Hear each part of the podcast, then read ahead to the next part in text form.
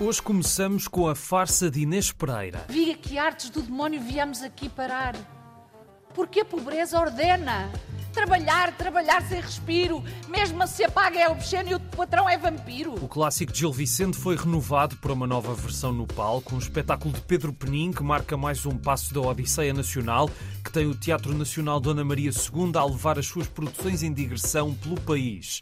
No elenco temos a Rita Blanco, que agora ouvimos, numa transformação do texto original que tem 500 anos, agora a apontar para a atualidade e alguns alicerces da sociedade contemporânea, trazendo a história da mulher da classe média que desafiou a mentalidade do seu tempo para uma sátira agora ao século XXI. Amanhã às nove e meia, esta farsa de Inês Pereira será apresentada no Cine Teatro de Amarante. Ainda há alguns bilhetes, mas poucos.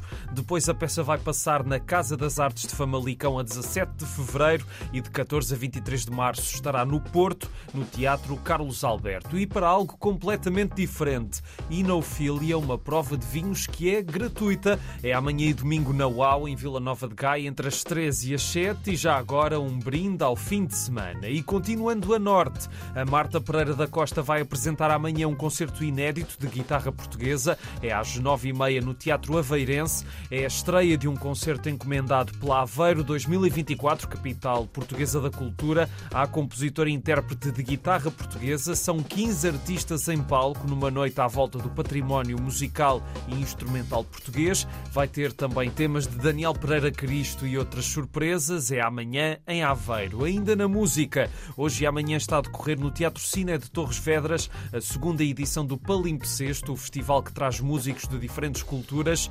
Hoje às nove e meia apresenta-se a Palimpsesto Intercultural Ensemble, criada propositadamente para o festival e que tem músicos de Portugal, Espanha, Itália, Egito e Turquia. E amanhã às nove apresentam-se os espanhóis Milo Mandarini e o quarteto egípcio Fouad Munib Project mais em cm-tvedras.pt.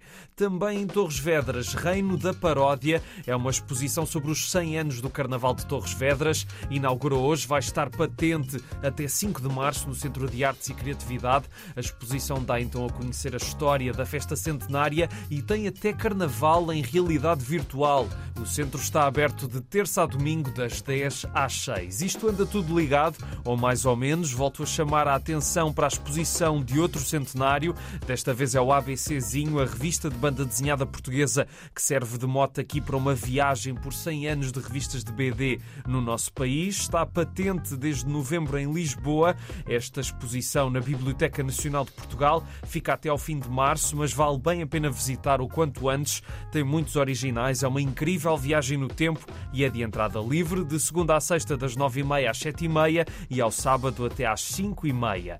Em Palmela tem havido horas do conto em vários espaços. A última sessão de janeiro de Queres que te conte acontece amanhã às 4 no Centro Comunitário de Águas de Moura. É para ler em voz alta e juntar pais e filhos a partir dos 4 anos à volta de histórias fantásticas. É gratuito. Mais informações em cm-palmela.pt. Famalicão recebe amanhã lá no Chepangar um concerto à volta da cultura africana na obra de José Afonso.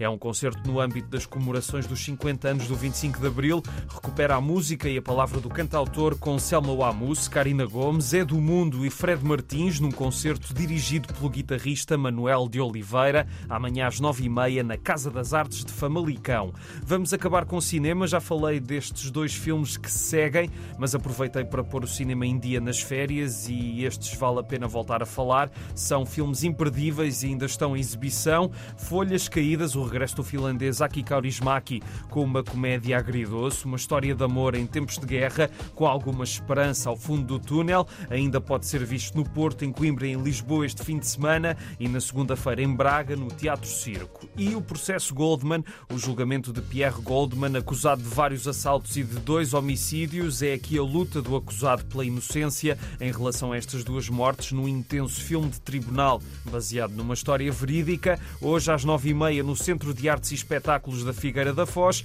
e nas próximas semanas poderá haver mais uma outra sessão noutras cidades. E terminamos com um filme mais leve para toda a família.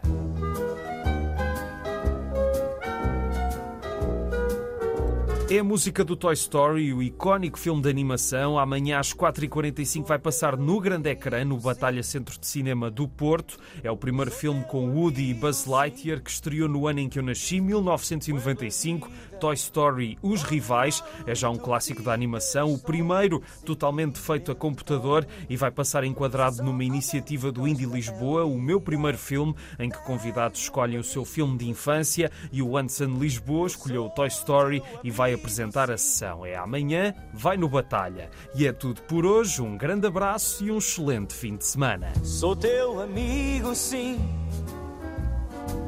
Sou teu amigo, sim.